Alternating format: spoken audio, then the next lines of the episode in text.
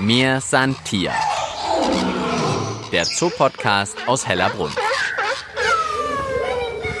Sie grübeln, sie benutzen Werkzeuge, sie ja, popeln auch in der Nase. Also wer sich schon mal ein bisschen intensiver mit Orang-Utans beschäftigt hat, für den ist eigentlich ganz klar, wir sind ganz, ganz eng mit ihnen verwandt. Klar, sie sind Menschenaffen und wir sind ja auch Menschenaffen. Was uns alles so verbindet und was uns aber auch unterscheidet, ja, das ist heute Thema bei Mir Santier, dem Zoo-Podcast aus Hellerbrunn. Und damit sage ich Hallo, ich bin Tina Gentner und befinde mich schon bei der Außenanlage der Orang-Utans, unserem heutigen Thema im Podcast.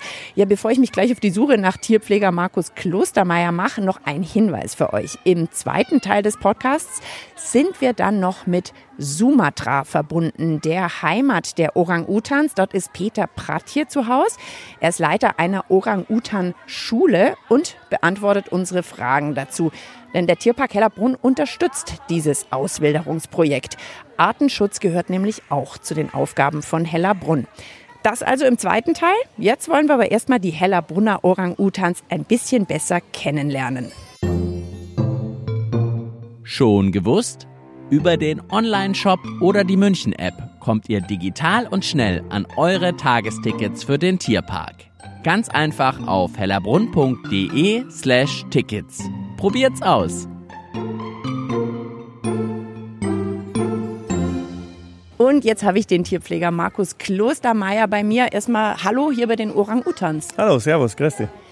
Markus, ich gebe jetzt mal einen ganz wilden Tipp ab. Ich glaube, die Orang-Utan-Anlage ist eine der Anlagen, wo am allermeisten von den Besuchern und Besucherinnen außenrum gekichert, gelacht, aufgeschrien wird. Ich stehe schon ein Weilchen hier. Also alle sind fasziniert, weil hier ist echt immer, immer, immer was los, oder?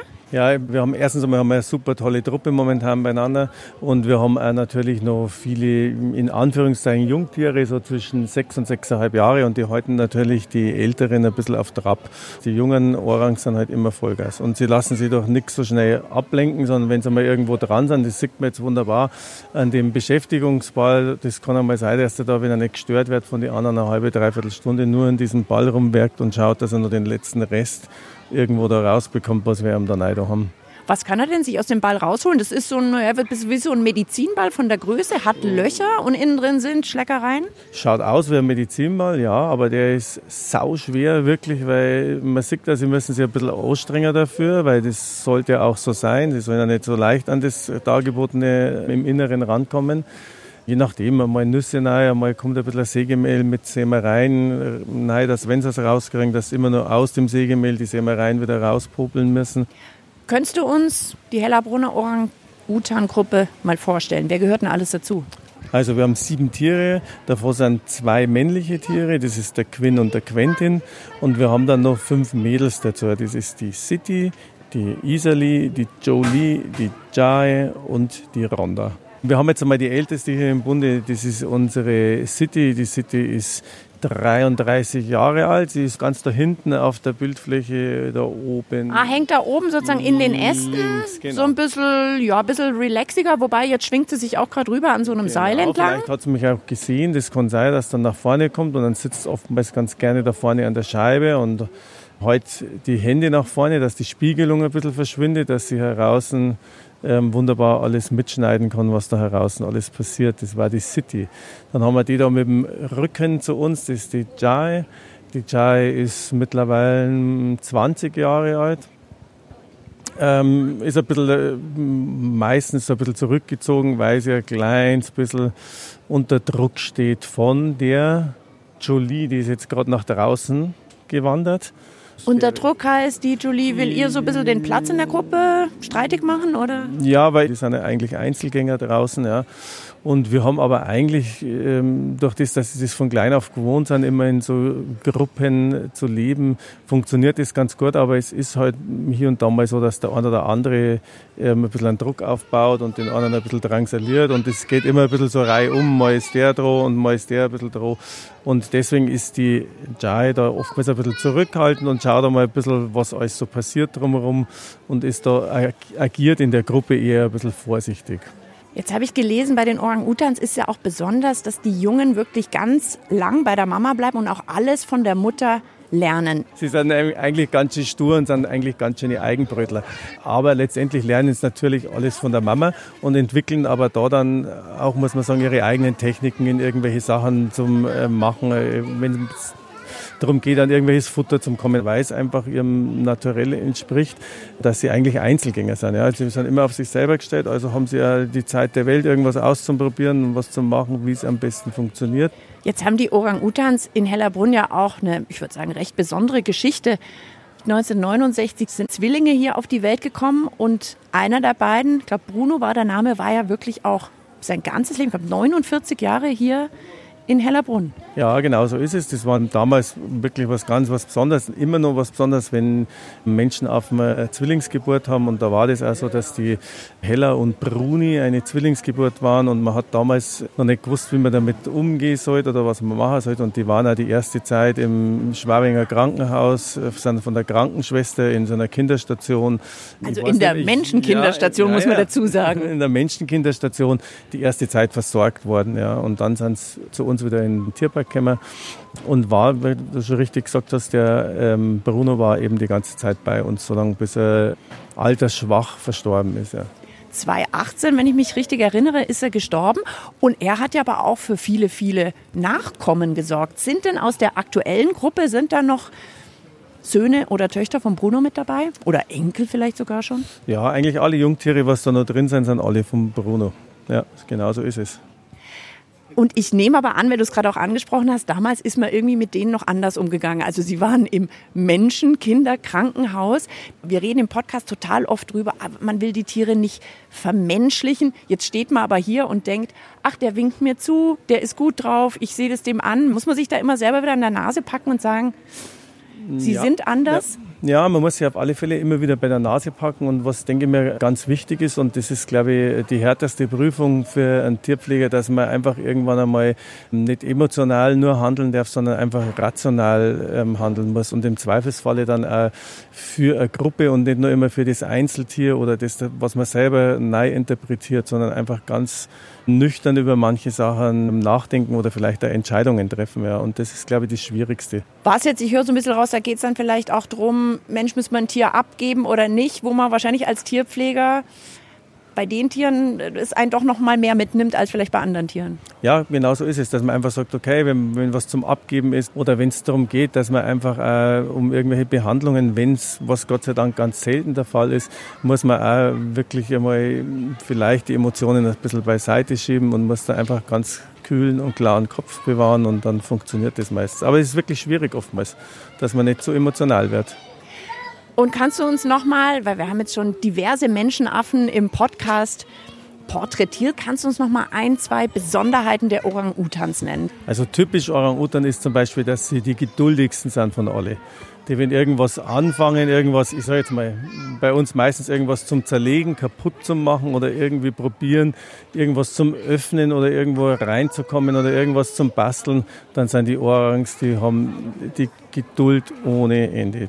Also Sturheit manchmal als bockiger Kopf, aber manchmal auch als Ausdauer. Ja, genau. Richtig erkannt. Jetzt bauen Sie sich ja auch im natürlichen Lebensraum abends immer ein Schlafnest. Wie ist denn das bei euch? Ist es da auch so, dass die sich jeden Abend was gestalten, wo übernachtet wird? Oder nimmt man her, was schon da ist? Ja, definitiv werden Nester gestaltet, jeden Abend neu, das ist ganz klar. Und man muss ein bisschen rangeln drumherum, wer die meisten Säcke, wer die meiste Holzwolle und dergleichen erwischt, dass er am Ende des, ähm, oder am Abend, nicht am Ende des Tages, ja, nicht leer ausgeht, sondern die machen sie alle ihre Nester. Oder sie kuscheln sie dann, wenn einer das Nest gemacht hat, gerade die kleineren drei, kuscheln sie dann zu irgendeinem mit dazu und liegen dann mit in dem Nest drin. Aber die Nester bauen sie sich immer. Da schaut oftmals bloß wirklich so die Augen raus und man macht sich so ein Nest drumherum, dass man da wirklich schön drin sitzt und die machen sich schon bequem, so ist es nicht. Und wir sind, ich habe es ja am Anfang schon angekündigt, jetzt gleich noch mit Sumatra verabredet. Wir haben dort auch noch einen Interviewpartner, der uns von einem Auswilderungsprojekt dort erzählt. Aber jetzt erstmal herzlichen Dank, Markus. Liebe Grüße an den Peter, weil der kennt uns nämlich alle ganz gut. Der war schon öfters bei uns, auch in jungen Jahren. Jetzt schafft das natürlich nicht mehr ganz so oft wie früher, aber trotzdem Grüße an den Peter Bratje. Werde ich ausrichten. Mehr Santier der Zoopodcast aus Hellerbrunn. So, ich müsste jetzt verbunden sein mit Peter Pratje auf Sumatra. Er ist Wildbiologe und Leiter der Orang-Utan-Schule. Ist ein Schutzprojekt der Zoologischen Gesellschaft Frankfurt. Seit über 20 Jahren ist Peter dort in Südostasien und ich freue mich, dass er heute Zeit für mir Santier hat. Jetzt erstmal Hallo nach Sumatra, Peter. Ja, hallo, schöne Grüße nach Hellerbrunn und nach München. Jetzt haben wir schon in der ersten Hälfte des Podcasts jede Menge über die Orang-Utans erfahren. Du hast mit ihnen tagtäglich zu tun. Kannst du uns mal einen Eindruck geben? Ich habe es vorher genannt, die Orang-Utan-Schule. Wie muss man sich das vorstellen? Also bei uns geht es darum, dass wir Tiere, also Orang-Utans, die in illegaler Haltung in Haushalten sind, die über die Forstpolizei hier in Sumatra konfiszieren lassen. Die kommen dann in eine medizinische Quarantäne und danach dann in unser Programm hier in Bukit Tigapulu, um sie dafür vorzubereiten, dass sie wieder zurück in den Wald kommen, also eine Ausbildung vornehmen. Dazu muss man wissen, dass normalerweise Orangutans in ganz jungem Alter gewildert werden, also als Babys oder als Kleintiere. Die Orangutans bleiben aber sieben bis neun Jahre bei ihrer Mutter. Das heißt, die haben eine ganz, ganz lange Phase, bis sie selbstständig werden, bis sie erwachsen werden, äh, bis sie alleine leben können. Wenn du jetzt sagst, es gibt so eine enge und lange Bindung zwischen Jungtier und Mama, dann macht es ja eure Arbeit ja noch viel schwieriger, wenn du sagst, wir kümmern uns um Jungtiere, die entweder, weil sie als Haustier gehalten wurden oder gewildert wurden, die zu euch kommen. Ihr müsst also die Mama ersetzen? Irgendwie schon, aber das sagst du ganz richtig. Das ist natürlich unglaublich schwer bis fast unmöglich. Also wenn es ganz kleine Tiere sind in der allerersten Phase, dann müssen wir natürlich mit der Flasche helfen und füttern. Aber sobald normalerweise die Tiere, die wir kriegen, sind schon so drei, vier Jahre alt.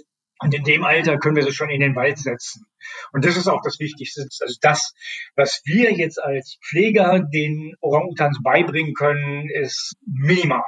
Also das geht schon los beim Nestbau. Wie soll das einem Pfleger, einem Orang-Utan beibringen? Ja, das ist komplex.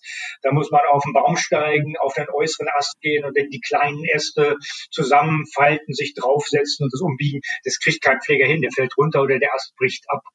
Das heißt, was wir primär in dieser Urwaldschule machen, ist die neuen jungen Orang-Utans mit Orang-Utans zusammenbringen, die schon Erfahrung haben. Also wir bieten eigentlich nur die Plattform, ja, dadurch, dass wir zufüttern können, dadurch, dass wir medizinische Begleitung da haben, bilden wir einfach einen Rahmen oder eine Sicherheit, aber das Lernen erfolgt dann entweder durch Learning by Doing oder eben dass wir die Orang-Utans mit erfahreneren Orang-Utans zusammenbringen und die dann durch Imitation lernen. Das ist äh, der ganze Trick der Urwaldschule.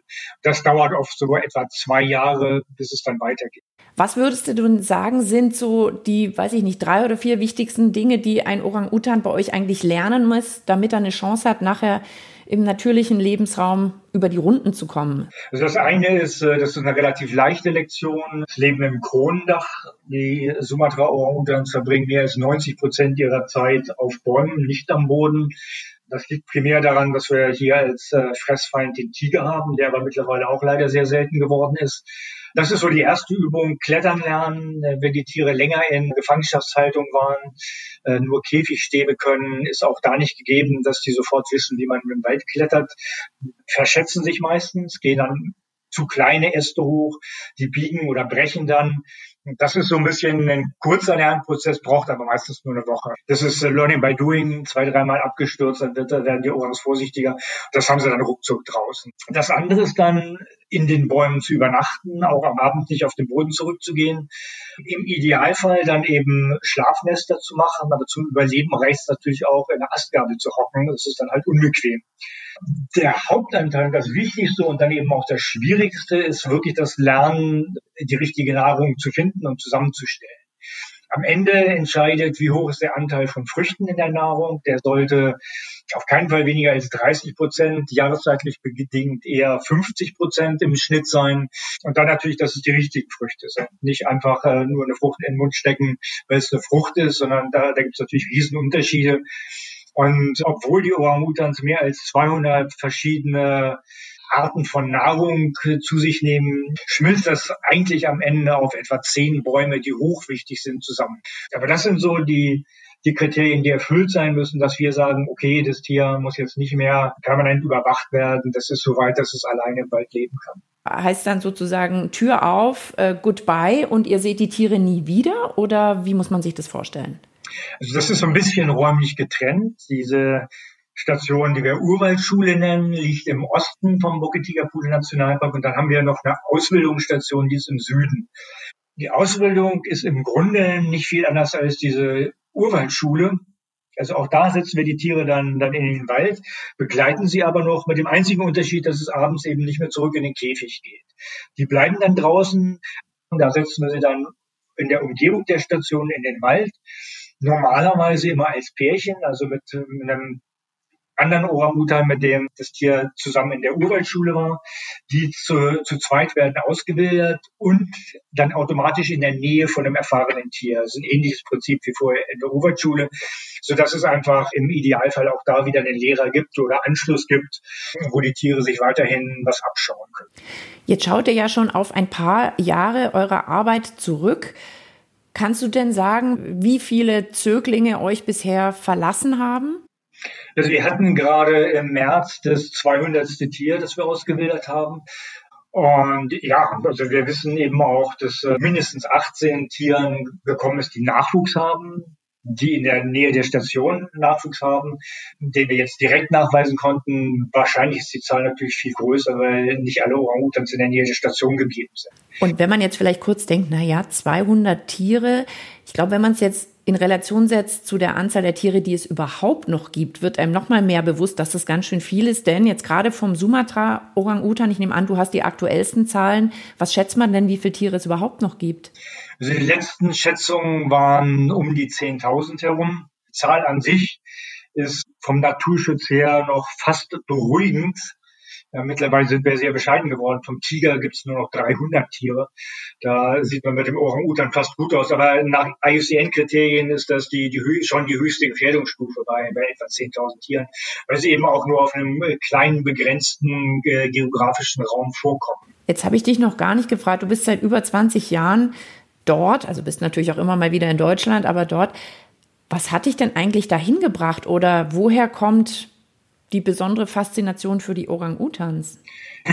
Am Ende haben mich die Orang-Utans dahin gebracht, weil ich schon, bevor ich das professionell gemacht habe, mich äh, für Orang-Utans und Ausbildung interessiert habe. Schon als Student und schon als Kind waren Orang-Utans meine Lieblingstiere. Von daher war das für mich die Sechs im Lotto, dass ich die meiste Zeit meines Lebens dann eben mit dem Schutz von Orang-Utans verbringen konnte. Wahrscheinlich müssen wir den Podcast um zwei Stunden verlängern, wenn ich folgende Frage stelle. Ich tue es trotzdem. Was fasziniert dich denn an den Orang-Utans so, dass du sagst, das sind und waren schon immer meine Lieblingstiere? die Tatsache, dass hohe kognitive Fähigkeiten haben, wie so viele Menschenaffen, aber eben nicht laut johlend in einer großen Gruppe um, umherrennen, sondern ihr Können und ihren Verstand dazu nutzen, dass sie in einem so schwierigen Lebensraum wie, in einem Regenwald überleben und leben können. Und dann ja, eben auch die Tatsache, dass wir, ich komme aus Norddeutschland, von daher bin ich da vielleicht etwas artverwandt mit denen. Ich kann ganz gut mit mir alleine zurechtkommen. Das ist bei den Ohrens eben auch der Fall, die nicht wie die anderen Menschenaffen in einer großen Gruppe leben und ständig Entertainment brauchen, sondern die sich am Wald erfreuen können, wenn ich das mal so übertrieben sage, und in dem Wald zurechtkommen und überleben können. Das hat mich von Anfang an fasziniert. Ja, wir haben im ersten Teil mit Markus Klostermeier gesprochen, der gesagt hat, die haben so eine Sturheit, die einen irgendwie fasziniert. Manchmal ist es der Dickkopf, aber manchmal ist es Sturheit auch im Sinn von ganz lang an einer Sache dranbleiben, mit einer unglaublichen Geduld und Ausdauer an den kleinsten Sachen rumwerkeln, bis man es geschafft hat. Ja, wir hatten einen, ein Männchen, Vingayo, der hat mit den Fingernägeln die Rohre der, der, der Käfiganlage getestet. Dann geht es immer kläng, kläng, kläng, kling. Und wenn das Geräusch anders war, da hatte ich schon gewusst, der ist rostig. Und dann, dann ging das Arbeiten los, bis er den Stab abgebrochen hat und, und so dann die Öffnung im Käfig erweitert. Ich darf übrigens nicht vergessen, dich von Tierpfleger Markus Klostermeier herzlich zu grüßen. Der kennt dich, man kennt dich in Hellerbrunn. Vielleicht kannst du uns ja auch noch ein bisschen was davon erzählen, wie Hellerbrunn mit dir und eurem Projekt zusammenarbeitet. Also ich habe, bevor ich hier in Sumatra angefangen habe, also vor über 20 Jahren, unter anderem in Hellerbrunn hospitiert, einfach um zu lernen, wie geht man denn dann mit Orang-Utans in der Haltung um? Ja, ich, ich habe mir damals eingebildet, einiges zu wissen, was, was man über wilde Tiere wissen muss und über den Naturschutz, aber dann äh, die, das reine pflegerische Know-how habe ich natürlich überhaupt nicht gehabt.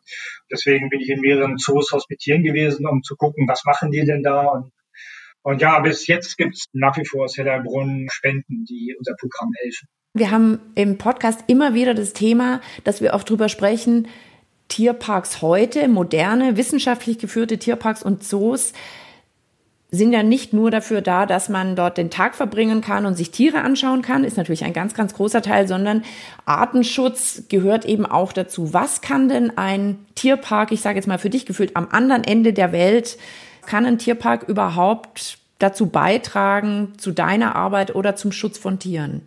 Auftrag und Sinn und Zweck des Zoos sehe ich darin, dass er A natürlich einen großen Lehrauftrag hat. Es ist einfach komplett was anderes, sich irgendwelche Animal Planet Filme anzugucken. Ja, aber dann natürlich Kinder an, an Naturschutz oder die Begeisterung für Tiere zu wecken. Ja, das ist ja für Großstadtkinder besonders nicht selbstverständlich, dass man große Tiere, wilde Tiere sieht und dass Tierpfleger dann anstelle von Fütterung, was man früher gemacht hat, einfach zu festen Zeiten mit den Besuchern reden und ihre Erfahrungen weitergeben und dann eben auch Naturschutznachrichten vermitteln kann.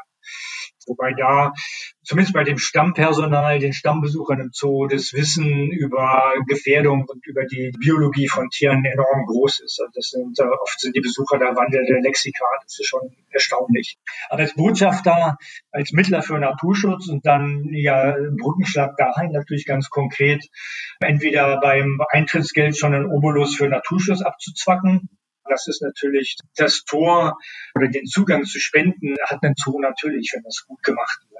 Peter, vielen, vielen Dank, dass du uns von deinem Projekt erzählt hast. Was steht denn für dich jetzt als nächstes an? In welcher Saison sozusagen befindet ihr euch gerade? Ist jetzt kurz vor Schulabschluss, Zwischenzeugnis oder?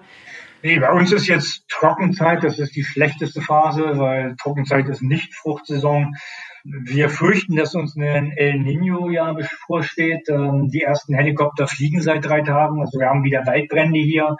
Das ist natürlich bitter, weil das heißt, dass noch mehr Lebensraum verschwindet. Da sind wir wahrscheinlich mehr mit Brandbekämpfung beschäftigt als mit dem Füttern von Orang-Utans.